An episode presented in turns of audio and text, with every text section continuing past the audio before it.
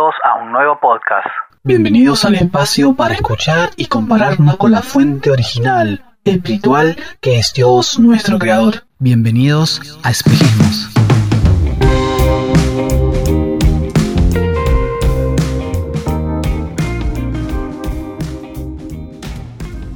Hola, ¿qué tal? ¿Cómo están? Espero que muy bien. Esto es Espejismos.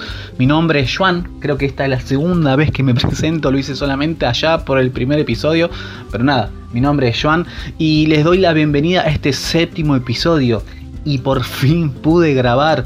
Tenía el episodio ahí guardado que no podía, que no podía escribirlo, que no podía grabarlo. Pero bueno, se dio y, y se me complicó mucho. Pero acá estamos. Quiero agradecer por cada comentario que recibí, por el episodio anterior y por cada me gusta a las publicaciones que ponemos en nuestro sitio de Instagram en arroba podcast.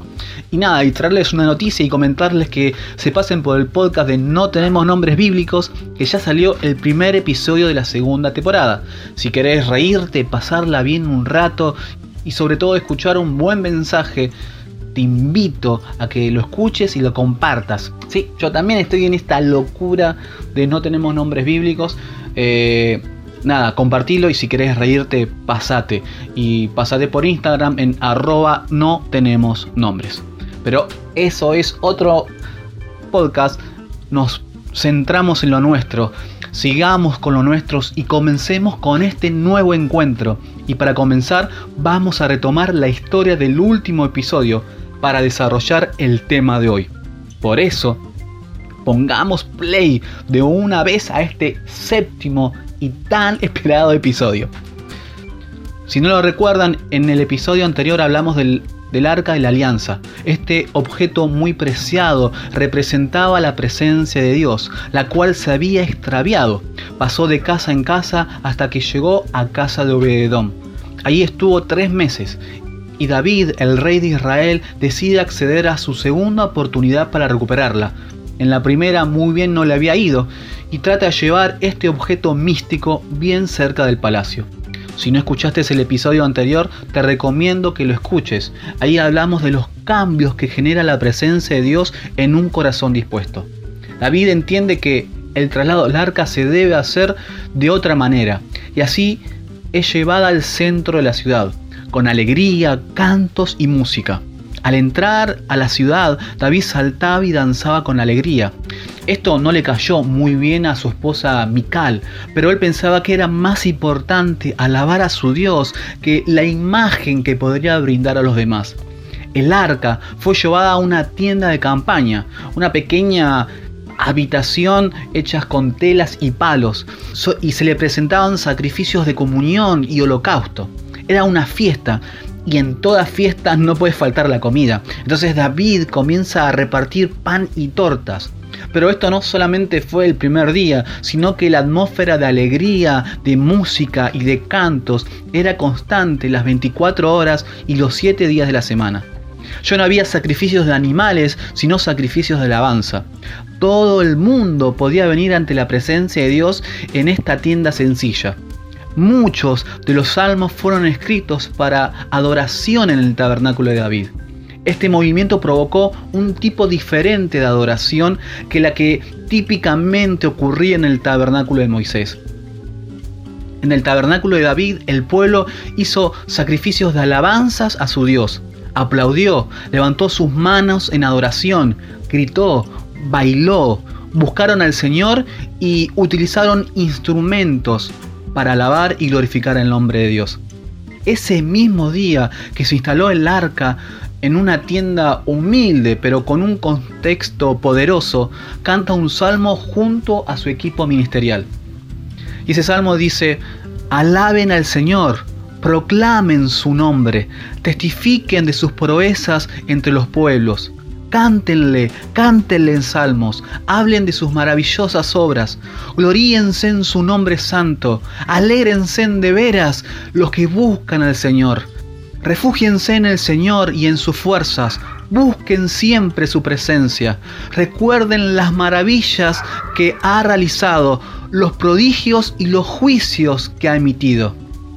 Claramente David incita a alabar a Dios era acercarse y rendirle tributo al Señor. Ahora todos podían hacerlo y ya no era una responsabilidad exclusiva de los levitas o sacerdotes. Todos podían hacerlo. El salmista utiliza algunos tips para poder alabar a Dios, como proclamar, cantar, alegrarse, refugiarse, buscar y recordar. A veces pensamos que alabar es solamente cantar canciones con mucho ritmo, pero podemos decir muchas cosas a través de ellas. Podemos hablarle a Dios lo que hay en nuestro corazón. Podemos proclamar su grandeza, su bondad inagotable, su fuerza salvadora y libertadora, su amor y fidelidad. Alabar es centrarnos en Dios por quien es Él, que en lo que Él me puede dar. En este episodio no quiero enseñarte a cómo alabar, ni menos qué pasos hay que seguir para tener o brindar una alabanza poderosa. Es más, me parece que la alabanza es personal y cada uno conoce el camino para llegar a Dios. La intención de este episodio es recordar los motivos por el cual lo alabamos, porque creo que muchas veces negamos la atribución de algunos hechos a las manos de Dios. Por eso vamos a ver qué nos enseñan las escrituras, qué nos enseñan los distintos personajes con respecto a la alabanza en distintos momentos de su vida. En el capítulo 15 de Éxodo, Moisés y su hermana Miriam alaban a Dios luego de haber cruzado en seco el mar rojo mientras que el faraón y su ejército lo perseguían. Moisés entonó un canto en honor a Dios, testificando en medio de ellos el gran milagro que pudieron presenciar proclamando que Dios es su fuerza y su salvación, motivo tal para levantar una alabanza. Entre esas cosas dice, Él es mi Padre y lo enalteceré. Por otro lado, Miriam, su hermana, al ver que los jinetes y los carros del faraón se los llevaban las aguas del mar, toma la pandereta y comienza a bailar y a cantar de alegría por lo que habían visto sus ojos. Tanto Moisés como Miriam alabaron porque vieron una hazaña, vieron algo imposible, vieron una oración contestada. El pueblo de Israel fue esclavo y fue sometido. ¿Cuántas oraciones habrán levantado día a día? ¿Cuántas veces habrán dado por vencido y capaz aceptaban un destino de esclavitud? Pero ahora Dios los había salvado y liberado. ¿Cómo no iban a alabar a Dios? ¿Cómo no iban a estar contentos? ¿Cómo no iban a danzar? Creo particularmente en un Dios de milagros. Creo en un Dios que escucha la oración de sus hijos. Y también creo que Dios se merece mi alabanza cada vez que Él actúa de una manera milagrosa. Aún en esas pequeñas cosas que las dejamos al mano del destino, aún en las más mínimas, creo que Dios tiene el control cuántas oraciones elevamos y llevamos una petición y al tener el resultado positivo no alabamos a Dios, ni siquiera le damos un gracias. En el capítulo 3 de Josué nos cuenta una situación parecida a la que contamos anteriormente, pero esta vez Josué cruza el Jordán junto a todo el pueblo para comenzar con la conquista de la tierra prometida. Pero esta vez, cuando todo el pueblo terminó de cruzar, el Señor le dice a Josué en el capítulo 4 que llame a un representante de cada tribu y que ellos escojan una piedra del centro del río y construyan un altar allí. Esto iba a servir de señal entre ellos, y cuando sus hijos le preguntasen por qué están esas piedras ahí, ellos contestarán que, que son el recuerdo de aquella gran hazaña. Allá por el final del capítulo 17, de 1 Samuel nos cuenta que David, luego de decapitar al gigante Goliat, él se queda con las armas de su enemigo y las guarda en su tienda. ¿Por qué las guardó si no las podía usar? Básicamente era todo grande para, para su pequeño cuerpo y no las iba a poder usar. Sino que tal vez al exhibir para recordar la hazaña que Dios hizo por medio de él, para recordar que Dios es más grande que cualquier gigante, para recordar que su Dios es fuerte. En ambos ejemplos resalta la palabra recordar, recordar la hazaña que Dios hizo, pero no recordar melancólicamente, extrañar o añorar cosas pasadas, sino todo lo contrario, recordar que si Dios extendió su mano en ese momento y nos salvó y nos rescató, también lo pueda hacer en este tiempo o en otro tiempo futuro. Porque cuando llegue nuevamente esa temporada mala, puedas mirar tu Jordán o las armaduras de un gigante derrotado y levantar una oración a nuestro Dios y afirmar que si Dios te pudo liberar en el pasado, también tiene el poder de hacerlo otra vez. Siempre hay un otra vez donde Dios se puede glorificar. Por eso, recordar las victorias que Dios te ha dado, recordar las hazañas, porque es motivo de alabanza y de exaltación a tu Dios grande. El Salmo 137 es un salmo muy especial. Este salmo se escribió durante el cautiverio de la ciudad de Judá en tierras babilónicas. En este salmo encontraremos un odio amargo y una desolación profunda. Veremos a un pueblo agobiado y superado por sus emociones. Aquellos cautivos vieron intensamente los eventos registrados en este poema y nos ayuda a imaginar lo que sentían durante este periodo. El salmo comienza junto a los ríos de Babilonia nos sentábamos y llorábamos al acordarnos de Sión. Los ríos de Babilonia eran por supuesto canales que salían del río Tigris y Éufrates. Por los canales el agua se deslizaba por aquella zona para regar la tierra seca. Estos canales fueron realizados por los judíos que desde que salía hasta que se ponía el sol excavaban trabajosamente aquel terreno desértico. Junto a los ríos de Babilonia, allí nos sentábamos. Qué imagen de profunda tristeza, qué cuadro de desesperación. ¿Qué otra cosa podrían hacer? Lloraban al recordar a Sión. Qué desolado y desconsolado puede llegar a sentirse uno. Los salmos son canciones de alabanza, expresan alegría, una fe sólida, esperanza y confianza. Pero este es un salmo en que ellos se dieron por vencido. Dice que lloraban al recordar a Sión. En este salmo no hay alabanza y la situación no se podía ver más oscura. Y el salmo continúa, en los álamos que habían en la ciudad colgábamos nuestras arpas. Ellos ya no tenían el deseo de cantar y dejaron de hacerlo. En cambio, se quejaban y se lamentaban por lo que estaban viviendo. Era tanta la tristeza que tenían que decidieron colgar sus arpas en los árboles. Habían rescindido su alabanza y su esperanza. Ya no había canción en sus corazones. Esta vez colgaron sus hazañas pasadas no para motivarse, sino para llorarlas. Lloraban un tiempo pasado mejor al presente. Y continúa, los que nos tenían cautivos nos pedían que entonáramos canciones. Nuestros opresores nos pedían estar alegres. Nos decían, cántenos un cántico de Sión. Los israelitas eran reconocidos por tener un gran templo, donde no había imágenes, donde las hazañas de este Dios vivo recorrían la región, donde la alabanza y los cantos eran muy presentes, y muchos quedaban impresionados. Venían de otros países a admirar el poderío, pero ahora todo eso quedaba en la memoria colectiva. El templo había sido destruido y la ciudad quemada.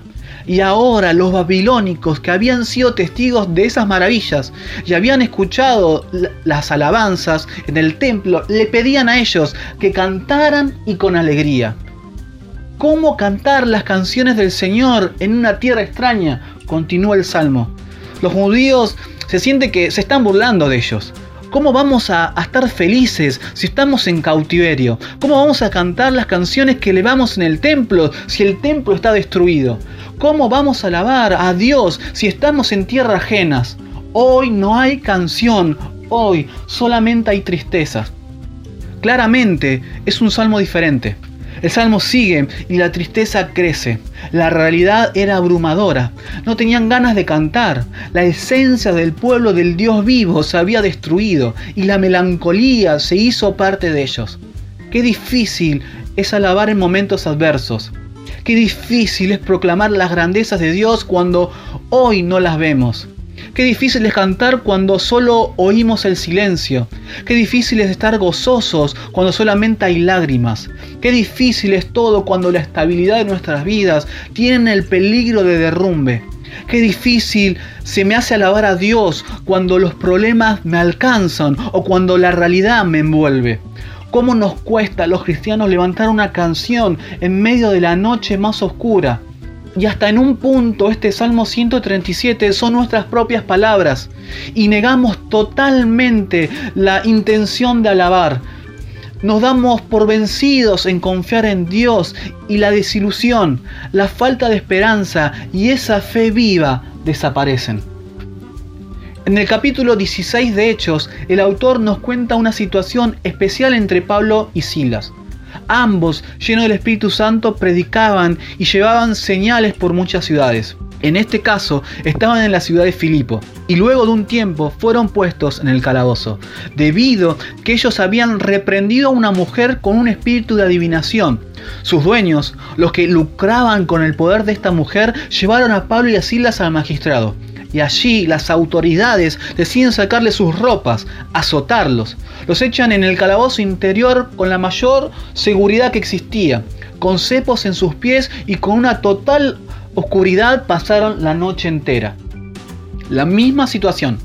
Pablo y Silas presos, encadenados y con un entorno nada favorable. Pero en vez de sumergirse en la depresión y sentirse superados, tienen una actitud distinta que los judíos en los ríos de Babilonia. Ambos transitaban un momento difícil y con un futuro incierto. Pero Pablo y Silas se pusieron a cantar himnos y a orar durante la medianoche. Y los presos que estaban con ellos los escuchaban. Todos pasamos por momentos difíciles y todos tenemos esos momentos donde nuestra fe se pone a prueba. La diferencia es cómo transitamos esas temporadas poco favorables, aceptando la realidad y perdiendo toda esperanza o aceptando la realidad y cantando a nuestro Dios. Ninguna de las dos nos asegurará la intervención divina de Dios, pero sí sabiendo que no estamos solos. Él nos prometió estar con nosotros todos los días hasta el fin. Y mientras pasamos este trago amargo, este pequeño momento de pruebas, elijamos cantarle a nuestro Dios, recordando y afirmando sus palabras para que nuestra fe se vea fortalecida en Él. Con esa actitud, Pablo y Silas alabaron y oraron en medio de la oscuridad. Ellos levantaron una alabanza y sus compañeros de celda los escuchaban. ¿Qué escuchan tus vecinos? ¿Qué escuchan tus amigos? ¿Qué escuchan tus hijos cuando estás en medio de una prueba? palabras de maldición, palabras de desánimo, palabras de cansancio o escuchan palabras que te hacen recordar lo grande que es Dios. Y de repente se realizó el milagro. Se produjo un gran terremoto que estremeció hasta los cimientos de la cárcel. Se abrieron todas las puertas, las cadenas se rompieron y todos los presos quedaron libres. A veces queremos que Dios actúe rápido y eficiente y no queremos esperar ni sufrir, porque el creer que somos hijos de Dios, creemos que tenemos ese derecho y no es así. Aflicciones vamos a tener y, Él intervendrá del mejor modo. En algunos casos nos gustará la resolución y en otras no tanto. Eso depende exclusivamente de la soberanía de Dios. Creo personalmente y me baso en lo que dicen las escrituras, que todas las cosas nos ayudan a bien y que la alabanza, aún en momentos difíciles, fortalecen mi relación con Dios. Y no me enojo si no me da lo que espero, si no alabo a Dios porque su resolución me ayuda para bien. Sea cual sea el resultado, Dios siempre actúa. Nos cuenta la historia que el carcelero se despertó y al ver lo que había pasado decidió quitarse la vida. Pero Pablo y Silas lo detuvieron y el carcelero les pregunta, ¿qué debo hacer para ser salvo? Ellos le contestaron, cree en el Señor Jesús, así tú y tu familia serán salvos. Y así lo fue. El carcelero los lleva a sus casas, les limpia las heridas y él y toda su familia fue salva al creer en Jesús. El testimonio que deja tu alabanza sorprende y predica a los que no creen. Es tu alabanza en medio del imposible que también genera como consecuencia frutos en las personas que están cerca de ti. Pablo y Silas no se quedaron callados en la cárcel más tétrica del mundo. Sus compañeros fueron testigos de su actitud y se vieron beneficiados de los resultados. Las cadenas pueden inmovilizarte, amigo, amiga, pueden, pueden estancarte, pero tu boca puede pronunciar una declaración de fe en medio de ella y generarte libertad. Como dije en el episodio, no vengo a enseñarte a alabar, pero sí a hacerte recordar por qué lo hacemos. Lo hacemos para celebrar las hazañas que hace Dios en nuestras vidas. O simplemente porque tenemos hoy, tenemos el privilegio hoy de poder disfrutar un plato de comida en nuestras mesas. Lo hacemos para recordar y no olvidarnos quién es el Dios en quien creemos. Y por último lo hacemos en medio de la prueba porque entendemos que fortalece nuestra fe y nuestra comunión con Dios, que predica lo que están cerca nuestro viendo nuestra actitud y porque es de testimonio para que otros lleguen a conocer a Jesús. Podés pasar las pruebas como el pueblo judío, que no tenía ganas de cantar y colgaron su esencia, y con toda razón se sentían desanimados, o podés ir en busca del milagro de Dios, levantando una alabanza a nuestro Creador. Por último, quiero recordarte el Salmo 103, y cuando tengas tiempo, léelo con más detenimiento. En este salmo David lo obliga a su alma y a todo su cuerpo a alabar a Dios y que nunca se olvide de sus beneficios. David lo alabó a Dios porque perdona nuestros pecados, sana nuestras dolencias. Él te rescata del sepulcro y te cubre de amor y compasión. Él colma de bienes tu vida y te rejuvenece como las águilas. Él defiende al oprimido. Él es lento para la ira y grande en su amor. Él no guarda rencor. Él hace justicia y cumple sus pactos. Su amor es eterno y siempre están con los que le temen. Alaba, alaba alma mía al Señor, dice David. Hay miles de motivos para alabar a Dios. Te invito a que hoy podamos recordar a que puedas ir a tu tienda y veas la armadura de Goliat que tenés colgando en, las paredes de ella y recordar esa hazaña y alabalo. Pero si estás en esos días malos, recordá que el mismo que te liberó muchas veces puede hacerlo otra vez. Pero mientras tanto, alabalo.